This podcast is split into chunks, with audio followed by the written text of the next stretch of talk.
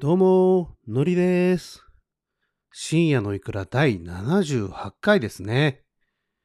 で、今日はですね、7月16日の8時半ですね。夜ですよ、夜。珍しい。うん。以前はね、まあ夜収録して、まあ仕事終わりだとやっぱり調子出ないわ、みたいなね、感じしてたんですけれども、今日はね、お休みだったので、はい。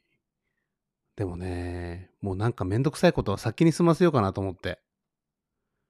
もうたまにね、あのー収録がめんどくせえなーって。なんかね、思うことがあるんですよ。うーん。まあ聞いてる方にはね、悪いんですけれど。まあ今日休みでもうほんとぐだぐだ過ごしてしまいましてですね、こんな時間になっちゃったんですけれども、まだ、まあそのせいでですね、まあ英語の勉強もまだ着手できてなくて、まあ収録でもして、ちょっと頭スイッチしようかなと思って、夜に収録しております。ということでですね、今日も行ってみたいと思います。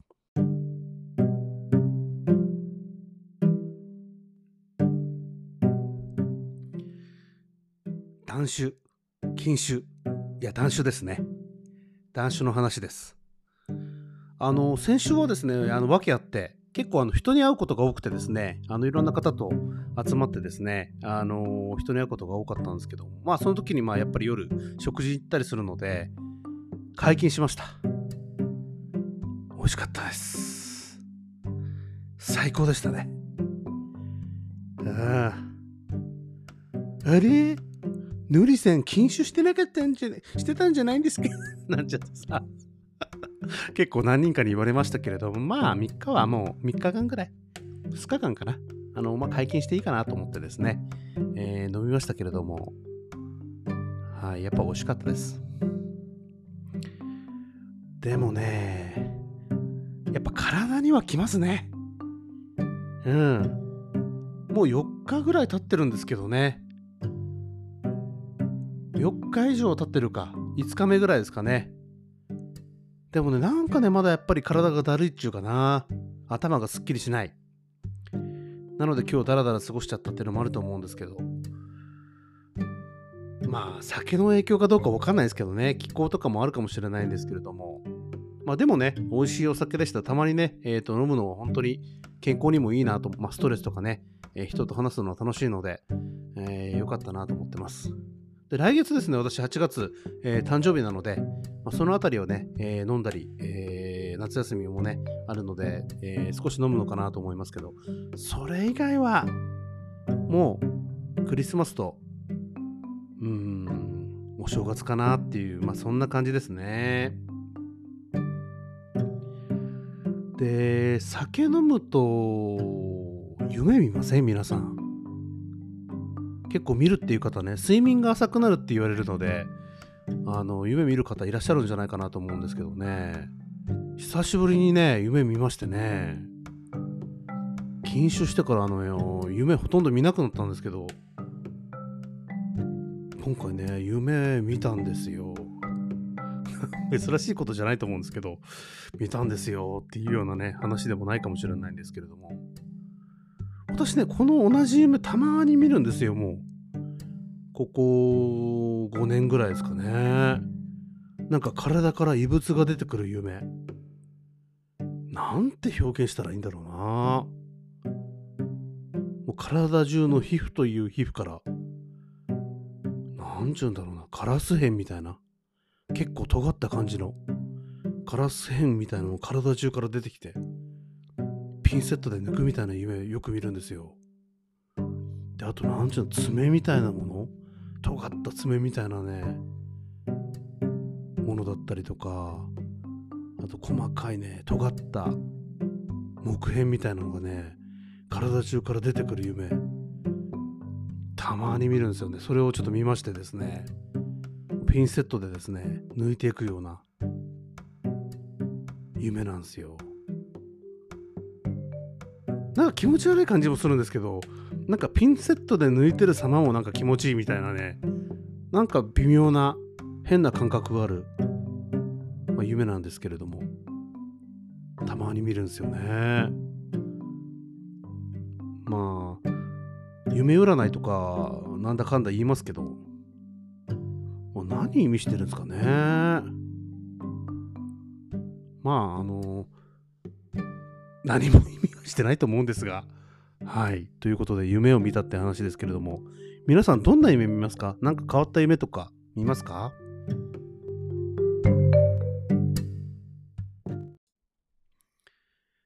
？YouTube いつやるねんと。なんで関西弁になったと？いや、以前あの、私 YouTube 今年やりますみたいなさ、話してたじゃないですか。で、一応チャンネルもね、作ったりとかして、ロゴもね、作ったりとかして、撮影も少ししてたんですけど、もう結構時間がかかる。もう一本作るのに何時間かけてるのっていうね、感じなんですよ。だからやっぱりね、YouTube 上げてる人すごいなと思って。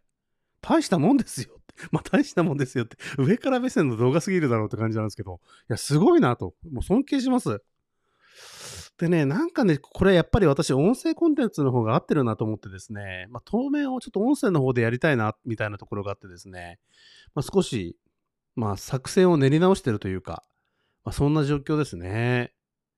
まあ、撮った動画もね、なんか面白いっちゃ面白いんですけど、まあ、コンスタントに出し続けることがね、YouTube 大事だと思うので、なんか途中で何ヶ月も止まっちゃいそうだなと思ってですね、今のところちょっとペンディングにしていて、まあ、ショート動画みたいなのも面白いのかなとかですね、まあちょっといろいろ研究はしてるんですけれど、まあ今そんな状況ですと、えー、いう感じです。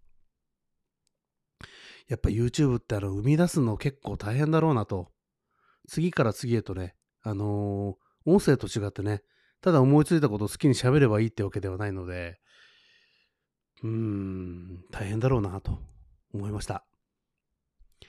でね、まあ、YouTube といえば、まあ、ある YouTube のね、脚本をちょっと一本やることになりまして、何か脚本だよと。大げさなんですけど、まあ、ちょっとなんかどんな感じで作れるみたいな感じでですね、あの、ちょっとやってみよ、見てよみたいな話になってですね、やろう、やることになったんですけど、もう大いにですね、ふざけようかなと。大いにですね、はい。まあ、ふざけるというと、まあ、語弊があるかもしれないんですけれども、なんて言うんでしょうね。まあ、その出演者の魅力？主演者の魅力？うん、ギリギリのところまでね、引っ張ってくるっていうかな。まあ、そういうのが楽しみだなと思ってますけれども。表現って難しいっすよね。うん。なんか表現の自由とかなんとかってよくあの、公民とかで習ったりしますけれども、なかなか難しいと。これだけもうネットワークで結ばれた時代だとなおさら難しいと。例えばまあ何かをね、えっ、ー、と表現するだったりとか、あのー、そういったことをするときにさ、まあ既存の、なんていうのかな、概念だったりとか、まあちょっと触れてはいけない輪郭に触れた時にね、やっぱ怖いですよね。特にこういう YouTube とかなんだと、とかだとさ、意図しない形でまあ炎上したりだったりとかさ、まあいろいろするし、もう今切り抜き動画っていうのもあるんでね、もうどんどんもう容易に拡散されてしまうので、なんかね、結構怖さがあるなぁと思って、まあ、考えてたりしますけどね。で、あのー、ちょうどね、今日、あのー、美術手帳っていう雑誌あるんですよ。で、そのバックナンバーでですね、4月号かな、今年の4月号ですね。えっ、ー、と、表現の自由とは何かっていうね、特集、ほとんど一冊そのことについてですね、触れられたあの特集になってるんですけれども、もうこれはね、もう実に面白いですね。芸術を続けるためのアイデアと方法みたいな感じでですね、まあ、時代に合わせて何ができるのかとか、今まであったこととかさ、歴史だったりとか、まあ、いろんな視点から書かれてるんだけど、結構面白いなと。あ、こんなことがあったんだ、みたいなね、えー、ことだったりとか、えー、書かれているので、あの、すごくおすすめですね。多分ね、バックナンバーも売ってるんじゃないかなと思いますね。うん。美術手帳、2020年4月号。どこから出てるんだろう。これ会社名わかんねえな。あ、株式会社美術出版社なんだって。はい。ぜひですね、興味のある方、読んでみていただければなと思います。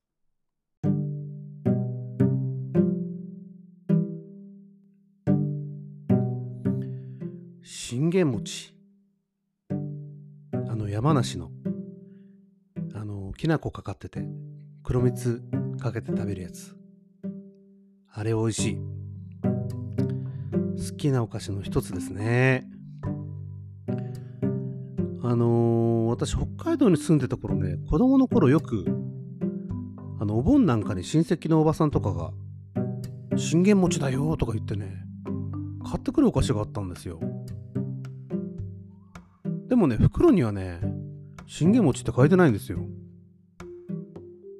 きな衣って書いてんの。なんで信玄餅って言うのかなって小さい頃ながらに思ってたんですよ北海道でなんてさまあ知ってる人はもちろんいると思うんだけど信玄餅なんてさあの子供にとっては馴染みなんてないからさ分かんなかったんですよね。でそのきな衣っていうのねまあきな衣ってお菓子の名前なんですよ。信玄餅だよっていうのは全くのもうおばさんの嘘でまあ嘘というかまあなんて言うんでしょうね。あのよく昔で言うポータブルカセットプレイヤーのことを、まあ、みんなウォークマンパナソニックが出してたとしてもウォークマンだよみたいな感じで言うのと同じでさ、まあ、同じようなものだから信玄餅って呼んでたと思うんだけど龍月っていう、まあ、北海道の有名な会社が出してるんですけどね。どっちが先なんでしょうね。まあおそらく信玄餅だろうなと思うんですけども。さんもおばさんもきな衣のことを信玄餅とか言うの、まあ、ちょっとあれだなと思った次第でした。あの皆さん好きなメーカーありますか？あの私結構ね伊勢の赤福とかも大好きですね。うん美味しいですよね。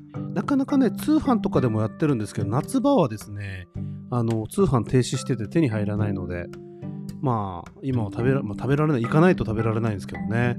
美味しいですよね。であとで超マイナーだと思うんですけど九州長崎。長崎のね九十九島せんべいっていうのがあるんですよ。それ大好き。甘い感じの。昔ながらの。本当に昔ながらの。もうトラディショナルな感じの。もうせんべいなんですけど。ものすごく好きですね。私ねこれなんで好きかっていうとですね小学校2年生3年生3年生かな。友達が、まあ、九州にゆかりのある友達で、まあ、おばあちゃん家に行くよってことで九州に夏休み行きましたと。で夏休みのお土産で九十九島せんべいっていうの買ってきてくれたの。でクラスのみんなに1枚ずつ配られたわけね。でもその時の思い出がもうすごくあって美味しいと。こんな美味しいせんべい食べたことないって。せんべいって書いてあるんですよね。あのせんべいなんですけどせんべいって書いてある。九十九島せんべいって。いや美味しいなと思っていやいつかまたあの九州あの長崎の方に行って買いたいと。いう願いがですね数年前にかなって買いましたけれども、まあ、やっぱ美味しかったですね、まあ、あの味が忘れられな忘れられなくてですね。っていう感じでしたけどすごいマイナーなんですけれども多分ね福岡に行った時に買えたので多分九州の大きな、まあ、駅だったりとか空港だったら売ってるものなのかなって感じするんですけどね知ってる方いらっしゃいますでしょうか？